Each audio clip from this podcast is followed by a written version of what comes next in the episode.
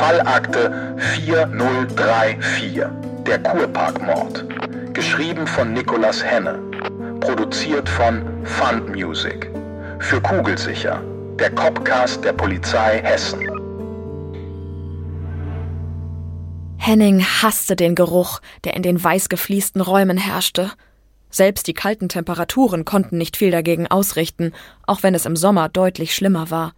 Während die Angestellten der Gerichtsmedizin unbeeindruckt miteinander plauderten und nebenbei ihre Utensilien vorbereiteten, saß er am Küchentisch des Sozialraums und versuchte, den beißenden Geruch zu verdrängen. Er war ausnahmsweise nicht für eine Obduktion hier, sondern wartete auf den Leiter der Gerichtsmedizin, Professor Dr. Guido Zwingenberg, der ihm die Obduktionsergebnisse versprochen hatte. Mit fast einer halben Stunde Verspätung kam er die Treppenstufen hinuntergestapft und zog sich seine Schutzkleidung über. Ach, Herr Bachmann, bitte entschuldigen Sie meine Verspätung. Sie können sich gar nicht vorstellen, wie schwer es ist, durch den Berufsverkehr zu gelangen, während der öffentliche Nahverkehr streikt. Unvorstellbar, lieber Herr Bachmann, wirklich unvorstellbar. Henning verkniff sich einen plumpen Spruch, der ihm auf der Zunge lag. Auch er hatte ungefähr dreimal so lange gebraucht als sonst. Nur dass er selbst aus Wiesbaden nach Frankfurt fahren musste, während der Gerichtsmediziner seines Wissens nach nur einige Blöcke weiter wohnte, die man auch mit dem Fahrrad zurücklegen konnte. Er stand wortlos auf und nickte dem kurzgewachsenen Mann zu, der auf ihn zutrat. Sein schütteres Haar verriet sein Alter ohne jegliches Erbarmen, und bei seinem schleichenden Gang wunderte sich Henning jedes Mal, dass er dem Job als Gerichtsmediziner überhaupt noch gewachsen war. Aber wenn es soweit war, brachte er eine außergewöhnliche Kraft auf und händelte die Obduktionen mühelos. Zum Glück haben wir es beide geschafft anzukommen. Wir sind zwingend auf Ihre Ergebnisse angewiesen. Haben Sie etwas Besonderes gefunden, das uns weiterhelfen könnte? Guido Zwingenberg wühlte mit seinen wulstigen Fingern zwischen den Unterlagen, die sich auf seinem Schreibtisch stapelten, und zog zwei Umschläge hervor. Ach, da sind Sie ja. Bitteschön. Ich finde, diesmal sind mir die Beschreibungen sehr gut gelungen. Letztes Mal hatte sich die Staatsanwaltschaft erneut über mein detailliertes medizinisches Fachvokabular echauffiert. Henning blätterte in den Berichten, während er ihn weiter ausführen ließ. Die Todesursachen wurden von ihrem werten Herrn Kollegen Schindler einwandfrei eingeschätzt. Der Herr hätte einen wunderbaren Gerichtsmediziner abgegeben, hätte er bloß Medizin studiert. Frau Petersen wurde in der Tat stranguliert.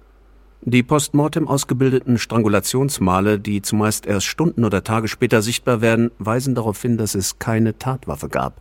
Der Täter hat sie mit bloßen Händen erwürgt. Und zwar von vorne. Die Daumen haben deutliche Abdrücke im Bereich des Schlüsselbeins verursacht. Zudem liegen keine Hinweise auf ein Sexualdelikt vor. Allerdings gibt es einen nicht zu vernachlässigenden Hinweis auf eine persönliche Beziehung zum Täter. Henning wurde hellhörig und legte die Akten beiseite, in denen auch die Bilder der Obduktion farblich abgebildet waren. Auch daran hatte er sich neben dem Geruch nach all den Jahren noch nicht gewöhnt. Wir haben festgestellt, dass ein Büschel ihrer Kopfhaare fein säuberlich abgeschnitten wurde. Soweit ich es mit meinem polizeilichen Fachwissen, das ich regelmäßig bei ihren Plaudereien aufschnappen darf, beurteilen kann, liegt hier eine emotionale Fixierung auf das Opfer vor, die vermutlich auf eine frühere Ablehnung zurückzuführen ist. Ihre werten Experten der operativen Fallanalyse haben wunderbare Methoden, um mit diesem Hinweis ein Muster zu erstellen. Das dürfte Ihnen helfen, den Kreis der Verdächtigen einzuschränken. Für einen kurzen Augenblick verspürte Henning den Drang, sich für die Berichte zu bedanken und ohne weitere Erklärungen den Raum zu verlassen. Aber Professor Dr. Zwingenberg war eine Koryphäe auf seinem Fachgebiet, weshalb er gelernt hatte, seine verbalen Ausschweifungen zu ertragen. Dieser bekam von seinem Groll ohnehin wenig mit und fuhr unbeirrt weiter fort. Was das zweite Opfer angeht, Herr Reichmann, wird es sehr interessant. Ich möchte beinahe sagen, geradezu aufregend.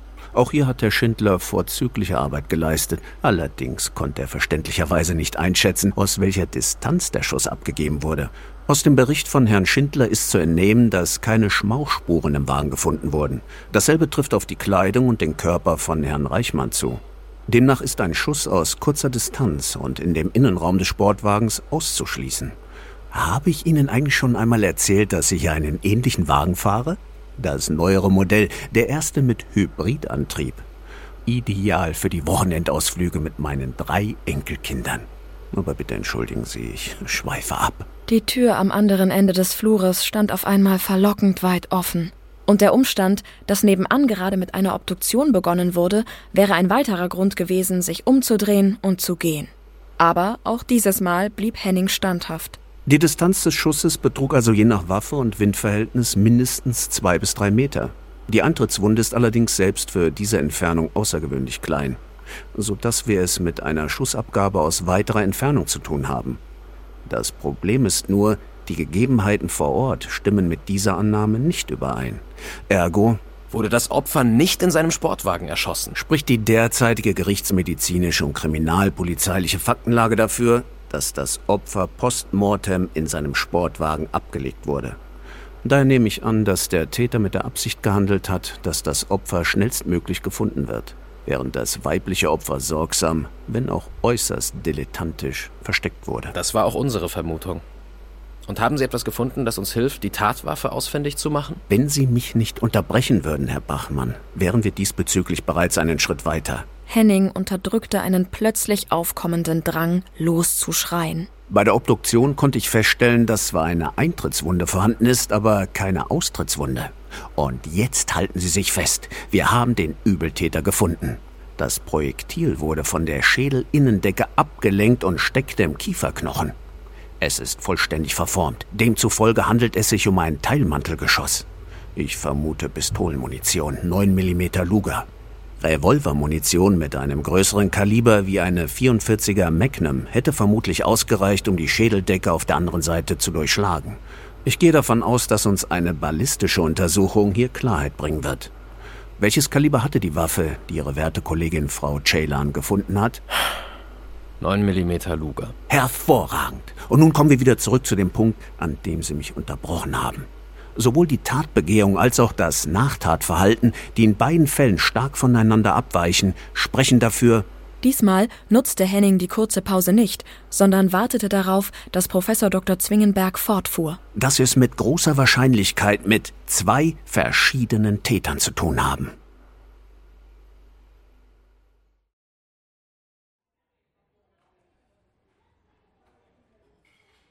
Als Merve ihr Lieblingscafé betrat, wunderte sie sich darüber, dass gerade einmal die Hälfte der Tische besetzt waren. Normalerweise hatte sie große Mühe, überhaupt noch einen Platz zu ergattern. Guten Morgen, Merve. Möchtest du dasselbe wie immer? Merve blickte in das Gesicht des Kellners, der nach ihrer Erinnerung Paul hieß. Es gefiel ihr nicht, dass er sie duzte, nur weil sie es seiner Kollegin erlaubt hatte, die schon seit zwei Monaten nicht mehr in dem Café arbeitete. Bisher hatte sie nichts gesagt, weil sie nicht auf Streit aus war, Bisher hatte man sie aber auch noch nie von einem wichtigen Fall abgezogen und gebeten, freizunehmen. Wissen Sie was? Nein, heute nehme ich mal etwas anderes.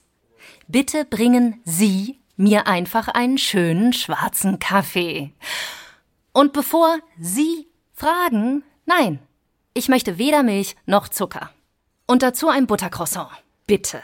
Mit einem stolzen Gefühl in der Brust machte sie auf dem Absatz kehrt und setzte sich an das hintere Ende des Cafés, dorthin, wo sie ungestört war. Der Kellner brachte ihr den Kaffee und einen kleinen Teller mit dem Croissant mit gesenktem Blick an den Tisch. Für einen kurzen Augenblick überkam sie ein schlechtes Gewissen und sie dachte darüber nach, sich zu entschuldigen, aber noch bevor sie den Mund aufmachen konnte, war er fort und kümmerte sich um andere Kunden. Gedankenverloren nippte sie an ihrem Getränk und überlegte, was sie mit ihren beiden Tagen Zwangsurlaub anfangen sollte. Ja klar, Chefin, es ist also keine Strafe. Wieso nur fühlt es sich dann wie eine verdammte Strafe an? Ihr Blick blieb an einer Frau hängen, die auf der anderen Seite des Cafés Platz genommen hatte. Ihre braunen Haare fielen ihr über das markante Gesicht, das ihr sehr bekannt vorkam, auch wenn sie es beim letzten Mal in der Abenddämmerung und verborgen unter einer weiten Kapuze gesehen hatte.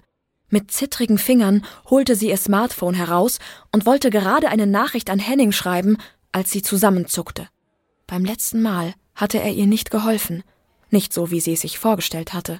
Er hatte das Tatortkommissariat in ihre eigene Wohnung geholt und sie vor der gesamten Kriminaldirektion lächerlich gemacht. Ohne ihn würde sie gerade in einem zweifachen Mord ermitteln, anstatt sich die Zeit tagsüber mit einer Tasse Kaffee zu vertreiben. Sie steckte ihr Smartphone zurück in die Jackentasche und lehnte sich zurück. Sie musste es selbst in die Hand nehmen.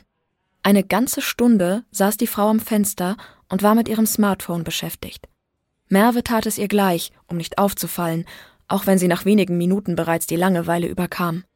Sie hatte gerade ihren dritten Kaffee bestellt, als es am anderen Ende des Cafés klingelte. Merve schreckte auf und sah der unbekannten Frau dabei zu, wie sie ihr Smartphone ans Ohr hielt und sich nebenbei die Jacke anzog. Als sie ihre Stimme hörte, gab es für Merve keinen Zweifel mehr. Vor ihr saß die vermutlich wichtigste Zeugin im gesamten Ermittlungsverfahren. Hey Süße, schön, dass du anrufst. Ist alles in Ordnung bei dir? Du klingst furchtbar. Klar kann ich vorbeikommen. Es wird aber noch ein wenig dauern. Ich habe noch eine Kleinigkeit zu erledigen. Wenige Sekunden später verschwand die Frau durch die Tür.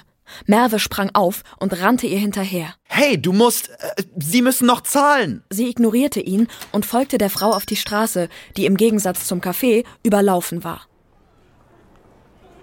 Hastig blickte sie sich um und lief die Straße auf und ab, aber die Frau war verschwunden.